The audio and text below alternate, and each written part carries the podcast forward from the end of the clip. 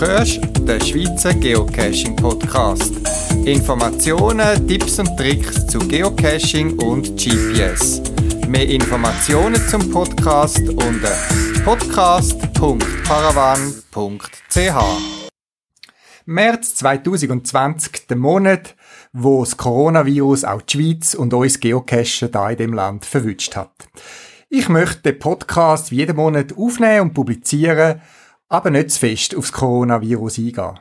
Natürlich hat es Auswirkungen und über das möchte ich auch kurz reden da, aber ich denke, ihr hört schon genug in den Medien und News, was gerade geht und der Stand der Sache ist. In dem Sinn wünsche ich euch einfach bleiben gesund und viel Spaß auch beim Zuhören von dem Podcast.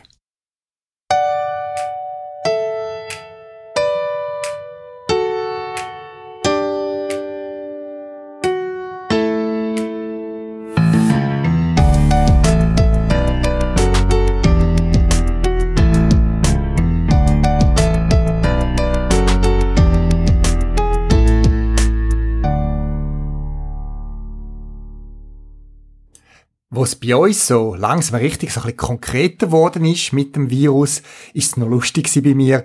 Mir sind nämlich zwei Geocaches eingefallen. Einen, den ich schon gemacht habe und einen, den ich in Planung hatte. Der, den ich gemacht habe, das ist zehn Jahre her. Das ist so fast für Leute, die schon länger dabei sind, so ein bisschen ein Kultcache im süddeutschen Raum.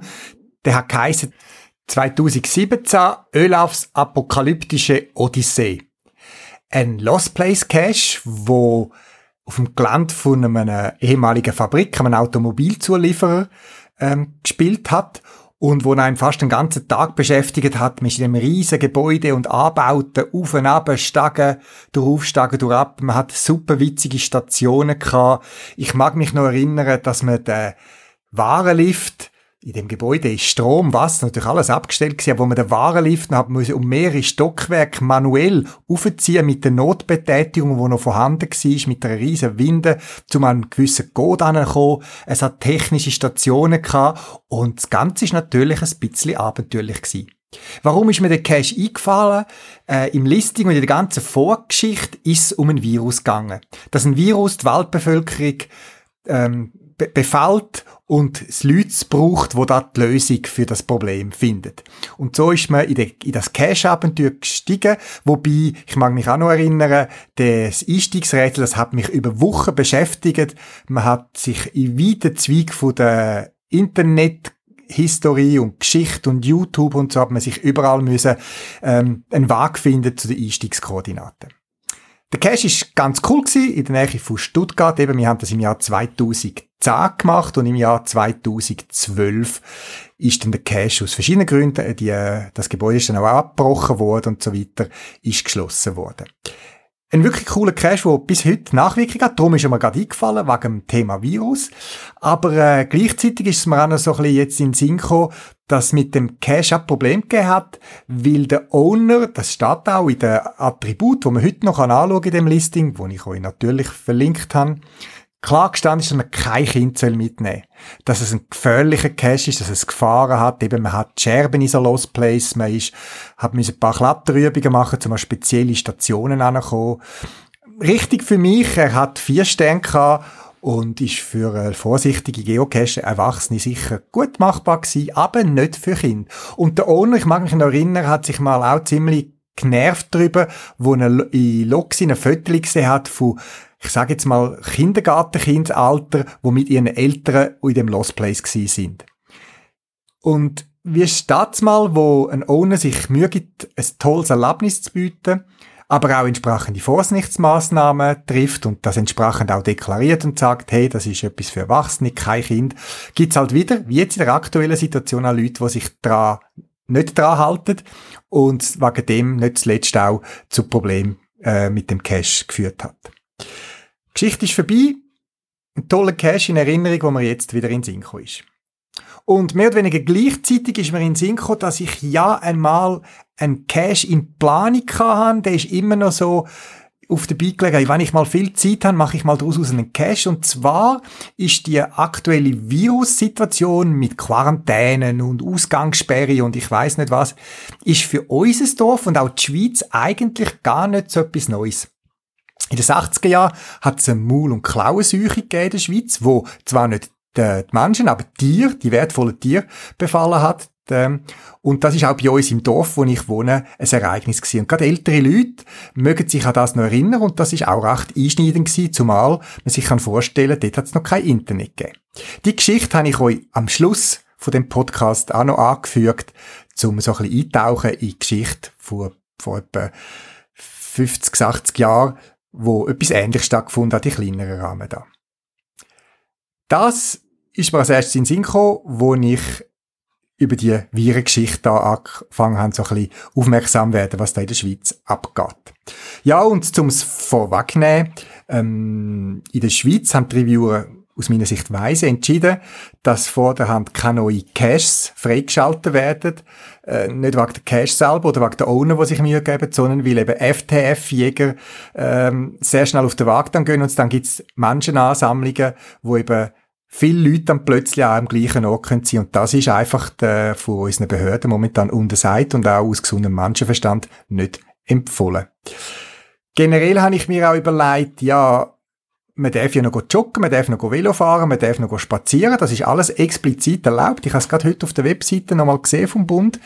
Und auch ich bin, wo es angefangen mit dem, ihrer Virusgeschichte bei uns, sind wir noch wandern und es ist gut möglich, dass ich am nächsten Wochenende auch wieder mich draussen bewege. Natürlich allein oder mit meiner Frau allenfalls, die im gleichen Haushalt wohnt.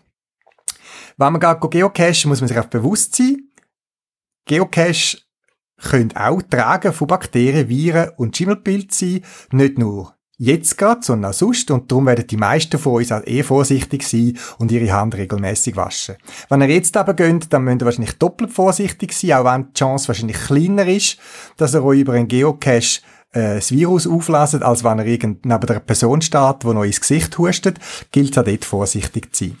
Das, was ich gelesen habe, meines Wissens, ich lasse mich da gerne korrigieren, ist, dass man in der Zwischenzeit davon ausgeht, dass der Virus bis zu etwa drei Tagen auf glatten Oberflächen Kunststoff oder Metall kann überleben und weitergegeben werden. Und das sind ja typischerweise dann auch eben zum Beispiel Cash-Behälter. Wenn ihr jetzt geht, also go cashen, weil ihr vielleicht mehr Zeit habt, weil ihr mehr daheim sind, weil ihr mehr das Bedürfnis habt zum rausgehen, wenn ihr vielleicht Homeoffice macht oder mit Kind daheim bleiben, dann passt einfach auf auf uns wenn ihr unbedingt cashen Ich selber äh, habe so ein paar dünne Arbeitshandschuhe, jeweils immer bei mir äh, in meiner Cash-Ausrüstung, gerade auch wenn ich Losplace oder so gehe. Das sind recht dünne Handschuhe, natürlich dicker als die Wegwerfhandschuhe, aber dünner als so typische Gartenhandschuhe. Und wenn man die anhat, dann gibt es sicher einen gewissen Schutz. Man muss dann einfach schauen, dass man mit dem dann nicht ins Gesicht geht. Aber man kann die die dann gut in die Wäschmaschine tun oder sicher mit der Hand gerade direkt unter das Seifenwasser und dort die Hand, respektive die Hand mit der Handschuhe äh, waschen und dann äh, die Handschuhe zum Trocknen aufhängen. Sind also vorsichtig, vor allem auch solltet ihr jetzt vermeiden, noch zusätzliche Unfall- oder Krankheitsfall zu verursachen, nicht zuletzt auch durchs Geocachen vielleicht, um die Medizin medizinischen Institutionen nicht nur zusätzlich zu fordern. Ich denke, die haben momentan genug zu tun. Das wäre es eigentlich schon gewesen zu dem, was ich zu der aktuellen Virensituation möchte berichten. Eben, dass Geocache-Events eh abgesagt werden oder worden sind. Das haben wir wahrscheinlich können daraus schliessen oder schon selber gehört. Viel mehr gibt's da nicht zu sagen. Ich denke, äh, berücksichtigt das, was Behörden sagen. Das lässt sich sehr einfach auch zum Geocachen übertragen. Und Überlegt euch, ob es vielleicht nicht Alternativen gibt. Und dazu möchte ich nachher noch etwas sagen.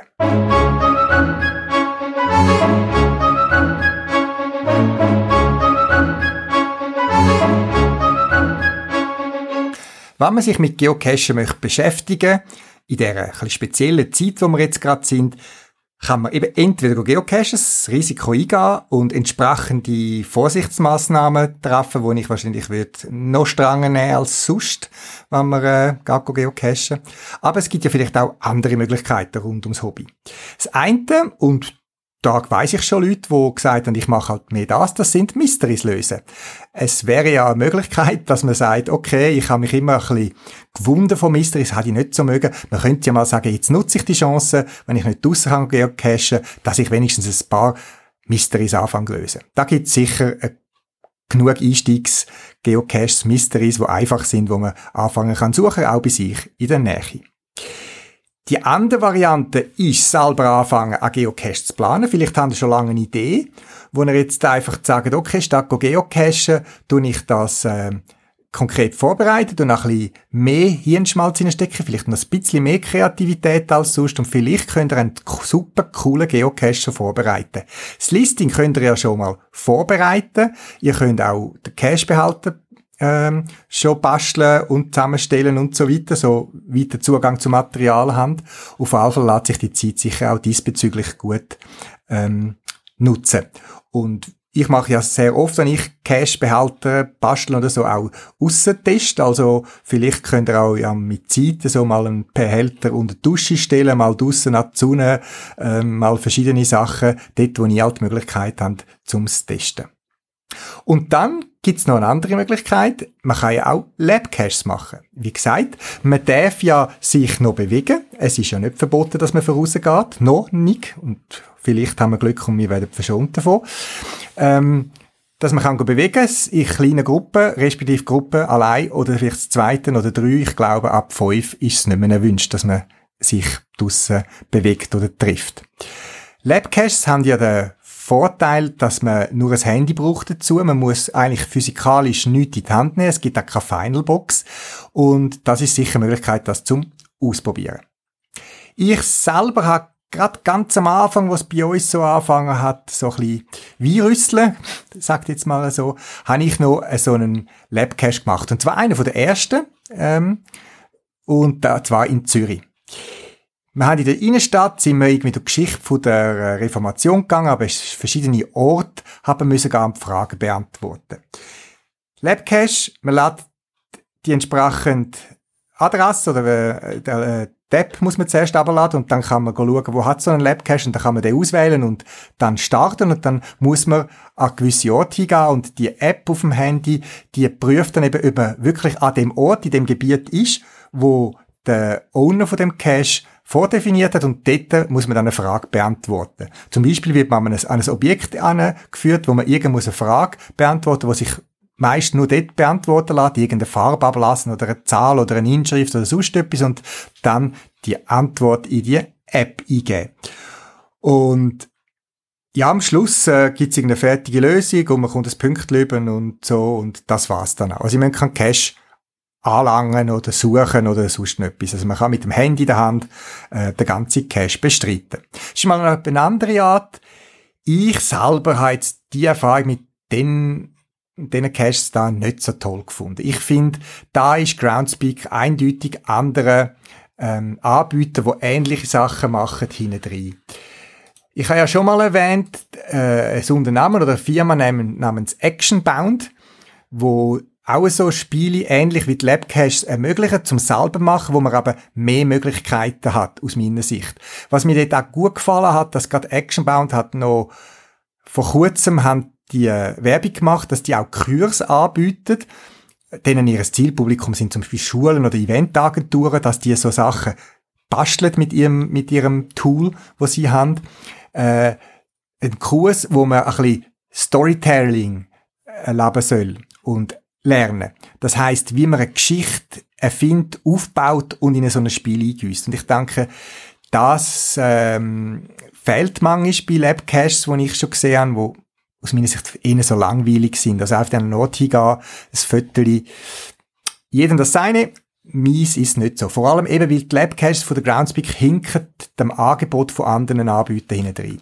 Wir müssen aber nicht außerhalb von der Cache-Szene schauen, wie zum Beispiel der Firma Actionbound oder anderen Anbietern, die ähnliche Möglichkeiten haben. Es gibt auch aus der Cache-Community raus den geocache-planer.de. Ich habe mit dem Betreiber von der Webseite schon ein Interview geführt da der hat ganzen Haufen Funktionen auf seiner Webseite, wo man kann nutzen, wenn man selber Geocaches macht. Also der hat so QR-Code, ähm, ähm, Möglichkeiten, die man kann integrieren bei sich. Es hat sogenannte Speed-Stationen, also irgendwie webbasierte Lösung, wo man in Cache kann einbauen kann, wo man dann eine gewisse Zeit, in einer gewissen Zeit muss man irgendetwas erledigen. Oder eben, er hat auch so etwas, wo man eine Art, wie eine Art Lab Caches kann basteln, sogenannte Geolocation-spezifische äh, Zonen, wo man irgendetwas muss erledigen und so weiter. Und der große Vorteil zum Beispiel bei ihm ist, ähm, dass man keine App braucht, sondern das Ganze läuft im Browser. Die heutigen Browser, ihr müsst das einmal machen, fragen dann, dürfen das GPS nutzen und ab dem Moment kann man mit der mit der Funktion, wo die Webseite zur Verfügung steht, kann man sich so eigene coole Caches bauen. Wenn ich bauen meine, meine ich natürlich das, Konfigurieren, das Zusammenstellen, das Zusammenklicken von dieser Softwareanwendung, die dann schlussendlich im Browser läuft. Aber auch ihr müsst nichts abladen, man tut alles definieren im Browser und ihr könnt es dann auch spielen lassen, einzig über den Browser auf den Handys. Er hat noch ein paar lustige Funktionen. Eine, die ich zum Beispiel noch speziell finde, ist jetzt nicht gerade für die Zeit von, von, von Corona gedacht, ein sogenannter ähm, äh, Rudelplaner, wo man in die ähm, Anwendung kann integrieren, wo man muss eine bestimmte Anzahl äh, Mitspieler müssen sich in der gleichen Gegend befinden. Also man kann definieren, ihr müsst innerhalb von 20 Metern müssen fünf von diesen Mitspielern mit dem Handy drin sein und nur dann quasi wird die Station freigeschaltet. Also eine lustige Idee, wer sich für so etwas ähm, interessiert, der soll doch einfach den Link auf meiner Webseite besuchen, geocache-planer.de und dort unter Funktionen findet man alles Mögliche, was der alles anbietet. Wirklich coole Sache und liebe Groundspeak, ihr solltet da schon ein bisschen aufholen, da sind euch andere recht voraus und vor allem, man braucht nicht mal mehr eine App dazu. Aber ich habe mich nicht nur mit dem Handy umgeschlagen, ich bin auch wacker wandern. Wie gesagt, ich habe sonst schon einen mehrheitlichen Bürojob und darum zieht es mich sehr oft raus. Und wo das mit dem Virus angefangen hat, und es schon gesagt hat, ja, man soll sich nicht mehr gross unter Leute mischen, sind wir der Cache gerade wohl im Solothurn äh, Jura, also der ganze zu, zu Basel Land äh, gegangen. Das ist ein Multicache, wo einem durch wunderschöne ähm, Jura-Landschaft führt, über Geräte von so verschiedenen Berge, Hügel, Erhebungen und ein wunderbares Panorama gehabt aufs Mittelland an dem Tag, wo wir gesehen sind. Ich denke, das ist auch eine Möglichkeit, wo man sich bewegen kann. Wir sind recht wenige Leute begegnet, denen, wo wir begegnet sind. Das sind Donner gewesen.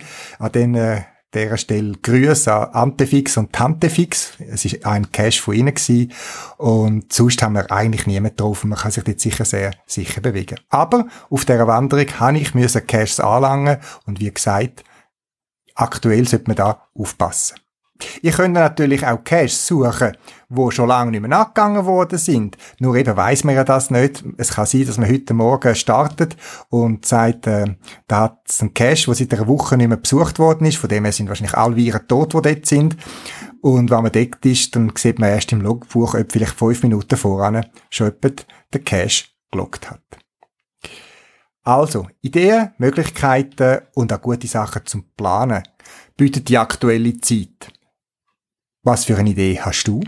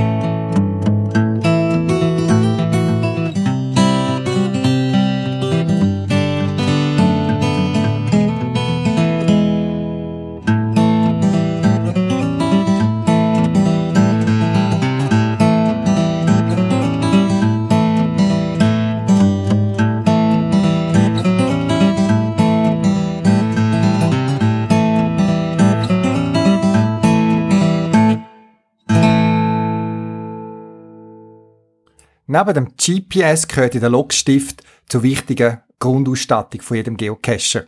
Und gerade auch, wenn man ein feuchtes Logbuch antrifft oder es mal kalt ist, merkt man, wie wichtig ein guter Schreiber ist. Und da gibt's ja den Logbuchstift, wo viel von euch ja brauchen, der, wo ähm, bei feuchtem Papier schreibt, er schreibt Kopf über, er schreibt bei Minustemperatur, er schreibt bei Plustemperaturen. Ich habe den Stift immer wieder mal erwähnt. Bekannt ist er in seiner grünen Ausführung, grüne Schaft Ausführung, geschrieben hat er immer blau.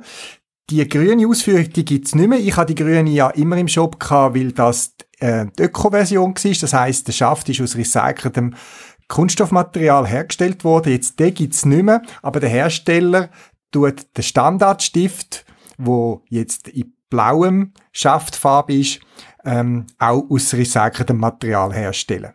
Nur der Clip, der ist aus Festigkeitsgründen oder anderen aus neuem Material. Aber der Stift ist unverändert und er schreibt gleich gut wie der grüne, wo der Klassiker ist, wo man kennt. Aber neu gibt's bei mir nicht nur der blau schreibende Stift, sondern der gleiche Stift auch mit rot und schwarzer Tinte. Ich habe ein paar Mal vorher den Wunsch gehört, ob ich nicht den auch an das Sortiment nehme. Und jetzt, wenn ich wieder haben müssen abstellen beim Lieferant, habe ich auch die anderen Farben ins Sortiment genommen, die ab sofort wieder lieferbar sind. Ja, und zu meinem Shop, auch der ist vom Virus betroffen. Mein Job wird ja eigentlich durch eine soziale Institution, wo Jugendliche, junge Erwachsene mit einer gewissen Einschränkung eine Lehre können absolvieren betrieben und aufgrund von der Situation, weil die äh, Lehrlinge teilweise von Lernenden von weit her müssen anreisen und so weiter, hat man entschlossen, dass man den Betrieb für die Lernenden schließt und nur einen Minimalbetrieb mit den eigentlichen Ausbildern, die ja auch noch dort rum sind, quasi der Lehrmeister und so weiter, tut weiterführen. Es kann darum sein, dass eure Bestellung nicht zwei, drei Tage nach der Bestellung wie im im Normalfall ankommt, sondern vielleicht einmal eine Woche oder so kann brauchen. Das nur zur Information.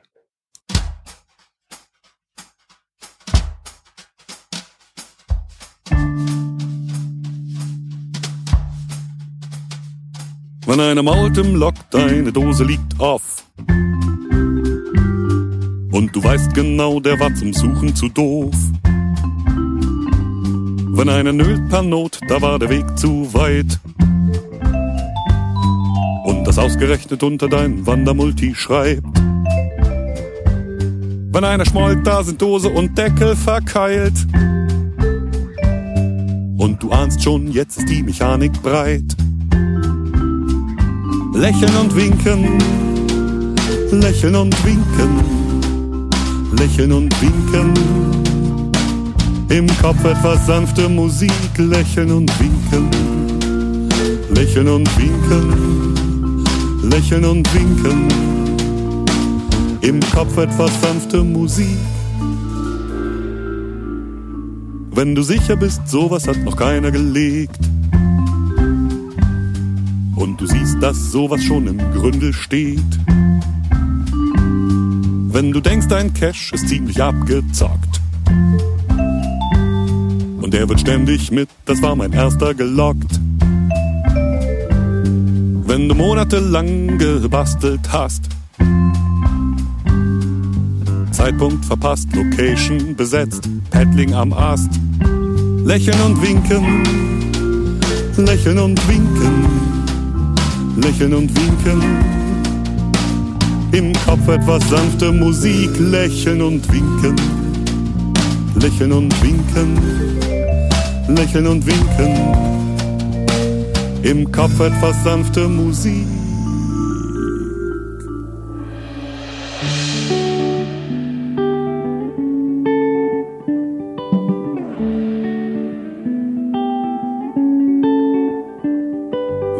Fragezeichen wie Schneeflocken schweben im Laternenlicht. Im Lostopf ein ratlos der Text im Hint sagt, brauchst du nicht. Wenn wir träumen einen Rolltreppentraum und die Nacht ist kalt. Und der Final, der Final, der Final ist ein Nano im Stadtwald. Wenn du im Buschwerk hockst und dich ein Hund verbellt, weil ein Weidmann dich für ein Wildschwein hält wenn dir ein Baum ein Schreck in die Glieder fährt. eine Biberfamilie dein Seil verzehrt. Wenn dir keiner hilft und die Biber verjagt, weil alle twittern, dass ein Biber dein Seil zernagt. Lächeln und winken, lächeln und winken, lächeln und winken.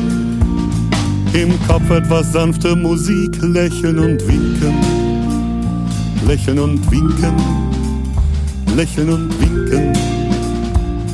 Im Kopf etwas sanfte Musik.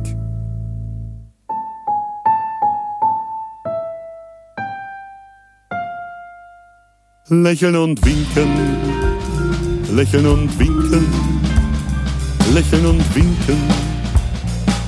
Im Kopf etwas sanfte Musik, lächeln und winken, lächeln und winken, lächeln und winken. Im Kopf etwas sanfte Musik, lächeln und winken, hecheln und trinken, fächeln und blinken, röcheln und stinken, köchel den Schinken, spatzen und funken,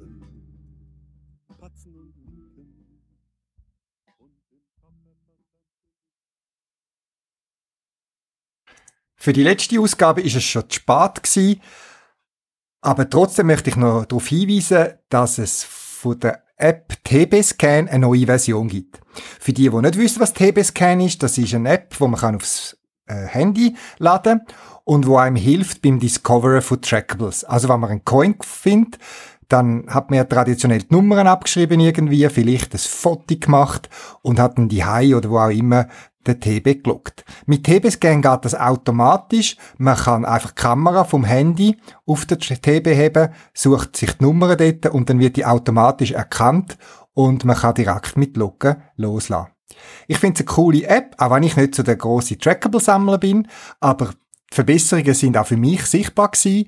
Lustig oder speziell finde ich, dass die App TB-Scan aus der Schweiz kommt und zwar hat der Sohn vom Attila G., wo vielleicht die ein oder andere kennen, vom Forum oder sonstigen Aktivitäten, hat die damals en entwickelt und hat sie jetzt im Rahmen von der Matura-Arbeit nochmal neu weiterentwickelt. Neu weiterentwickelt, die Idee von der App ist nicht neu, die hat es ja schon gegeben und es hat ja funktioniert, aber er hat die ganze sogenannte OCR-Software, also die, wo die Texterkennung macht ab dem Kamerabild, hat er neu geschrieben und die Trefferrate ist massiv hö höher und man kann sie viel, also es ist viel effizienter zum Anwenden.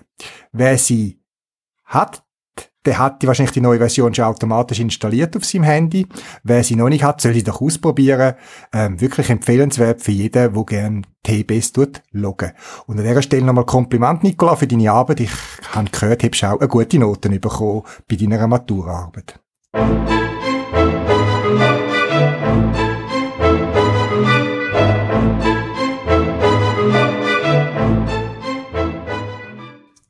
Zum Schluss von dem Podcast lese ich euch noch den Text vor über die Maul- und Klauenseuche, wo 1983 bei uns da in dem Dorf Bonstetten, wo ich wohne, ausgebrochen ist und auch zu radikalen Massnahmen geführt hat. Manchmal tut es gut, auch so Geschichten von früher zu hören, dass wir nicht neu sind mit dieser Situation. Heute findet sie sicher ein bisschen anders statt als damals, aber die Menschen sind immer wieder konfrontiert worden mit Seuchen und Pandemien und was auch immer. Ich habe euch zu dem Zweck neben dem Text dann auf meiner Podcast-Webseite einen Link abgebracht zu einem Podcast von SWR 2 Wissen. Eine Wissenssendung, wo regelmäßig gute Beiträge bringt und kürzlich sie einen gebracht zum Thema Pandemie in der Geschichte der Menschheit. Den habe ich sehr gut und hilfreich gefunden auch zum Hören. In dem Sinn viel Spaß mit dem Text, den ich euch jetzt zum Abschluss noch vorlese und auch vielleicht einen Podcast, den ihr über meine Webseite findet. Ich wünsche euch eine gute Zeit, bis zum nächsten Mal, bleibt gesund und immer schön Handwaschen.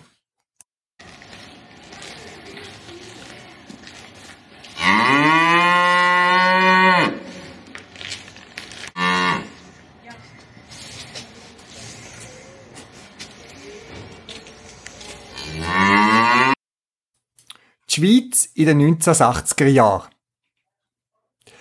Die Maul- und Klauenseuche ist eine verheerende Krankheit, wo Vieh Viehbestand befallen. Es ist eine Viruserkrankung, wo gerade am Anfang sehr stark ansteckend ist und sehr schwere Folgen hat für das Tier. In den 1980er Jahren ist ein Seuch durch die Schweiz gegangen, wo unter anderem aus Dorf Bonstetten im Säuliamt zwischen Zürich, Birmensdorf, Zug gelegen, betroffen war. Der Werner Locher, ein Bauer aus Bonstetten, hat die Geschichte davon einmal erzählt und aufgeschrieben im Kobo im Jahr 2008 erschienen. Das ist die Dorfzeitung von Bonstetten. Der Artikel von dazumal lese ich euch jetzt vor. Chronologie eines Albtraums. Es war in der Auffahrtswoche am Montag, 21. Mai 1983 vormittags, als der Bauer Jakob Hedinger bei einer Kuh feststellte, dass sie nicht richtig fressen wollte. Nach einer kurzen Gespräch mit seinem Nachbarn verständigte er den Tierarzt. Dieser hatte sehr schnell den schwerwiegenden Verdacht, die Kuh könne die Seuche haben. Noch am selben Tag wurde der Bezirkstierarzt benachrichtigt. Dieser ordnete umgehend die Schlachtung sämtlicher Rinder und Kühe an. Der Hof ob der Säge wurde zum Sperrgebiet erklärt. Sperrgebiet. Das gesamte Hofareal musste sofort mit Barrikaden abgeriegelt werden. Überall hängte man Warnschilder auf. Katzen wurden eingesperrt. Niemand durfte den Hof verlassen oder betreten. Für Heddingers zwei Kinder bedeutete dies kein Schulbesuch, eingesperrt zu Hause. Nicht ganz einfach, denn wer die beiden Buden kannte, wusste, dass diese sehr schwierig waren. Die dringlichen Feldarbeiten, wie etwa das Vereinzeln der Runkelrüben, wurde auf Heddingers Acker von Kollegen verrichtet. Wie aber kam die Seuche auf den Hof der Heddingers? Im Winter 62-63 war in der Schweiz an verschiedenen Orten Fälle von Maul- und Klauenseuche aufgetreten. Am heftigsten wütete die Seuche im Luzernischen und im Aargau. Schließlich erreichte sie im Mai auch unseren Bezirk. Am 10. Mai, an einem Freitagnachmittag, wurde auf einem Hof in Affolten am Albis der Ausbruch der Krankheit in einem Kuhstall festgestellt. Mehrere Kühe waren teilweise bereits schwer erkrankt weil der betroffene Bauer nicht beim ersten Anzeichen den Tierarzt beigezogen hatte. So war es denn nur logisch, dass in den nächsten Tagen auf weiteren Höfen in der Umgebung die Krankheit um sich griff. In Affolten weilte in dieser Zeit eine Militäreinheit. Diese absolvierte ihren Dienst mit verschiedenen Truppenübungen in der Region. Eine solche Übung fand am Freitag, 11. Mai in Bonstetten statt. Für, für die Soldaten war es eine willkommene Gelegenheit, sich in der Scheune von Jakob Hedinger auszuruhen. Der für die Abendfütterung bereitgemachte Heuhofen bot sich geradezu als idealer Ruheplatz an. Das Heu wurde am gleichen Abend an die Kühe verfüttert. Zehn Tage später brach die Seuche aus.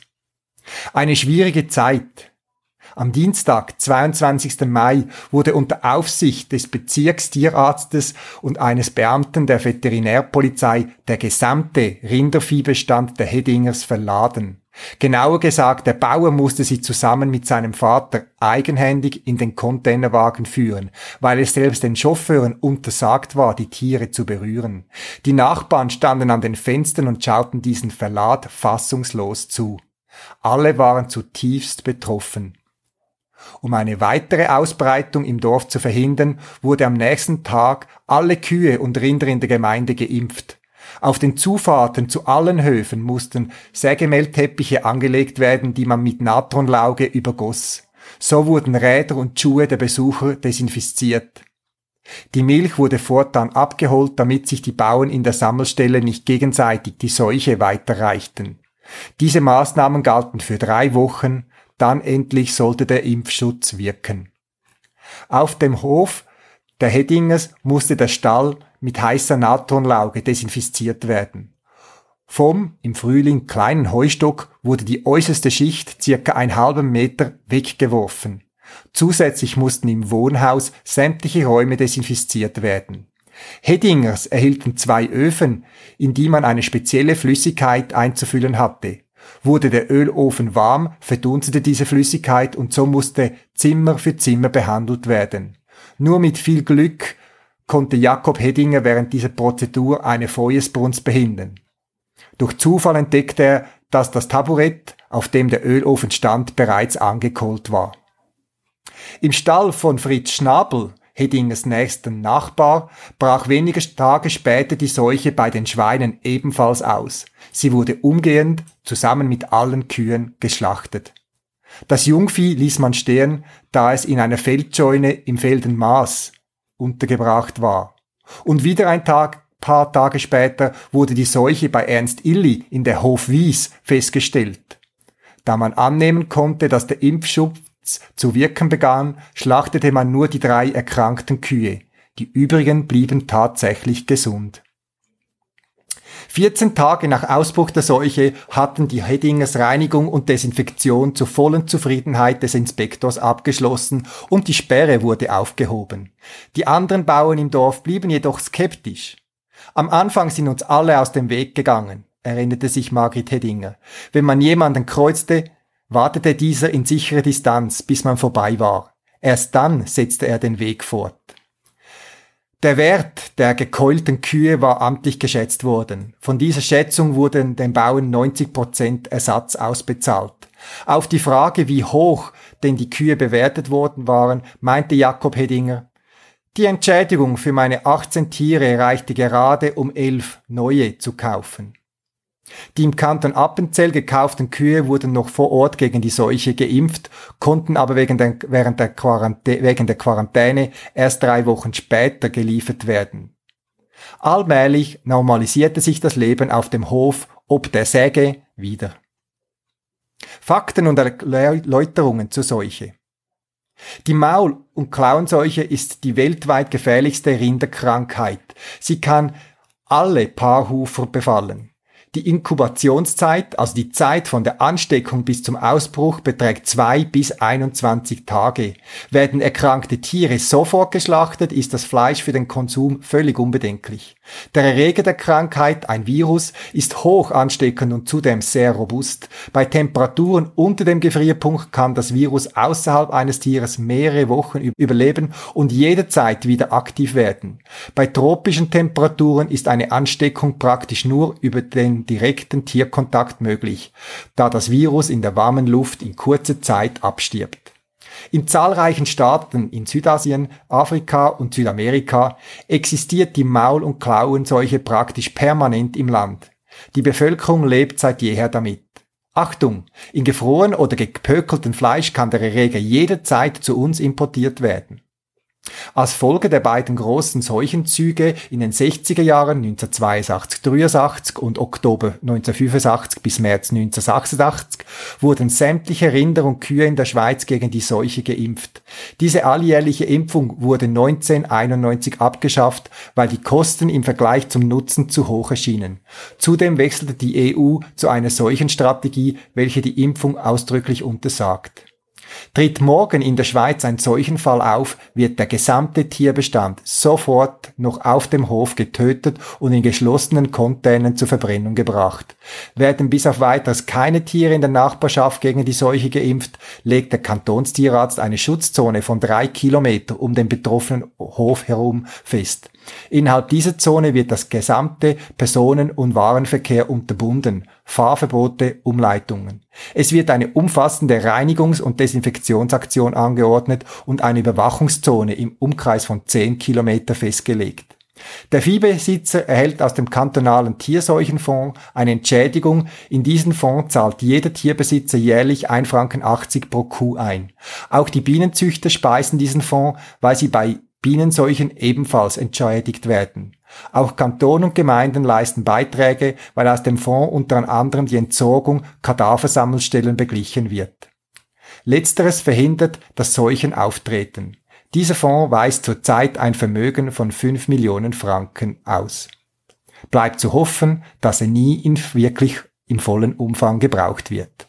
Werner Locher, Kobo, Bundstetten 01 2008 das wär's für das Mal. Zusätzliche Informationen findest du im Internet unter podcast.paravan.ch. Du kannst mir auch eine E-Mail schreiben für Anregungen oder Rückmeldungen auf podcast.paravan.ch und auf jeden Fall viel Spaß beim Geocachen und bis bald im Wald.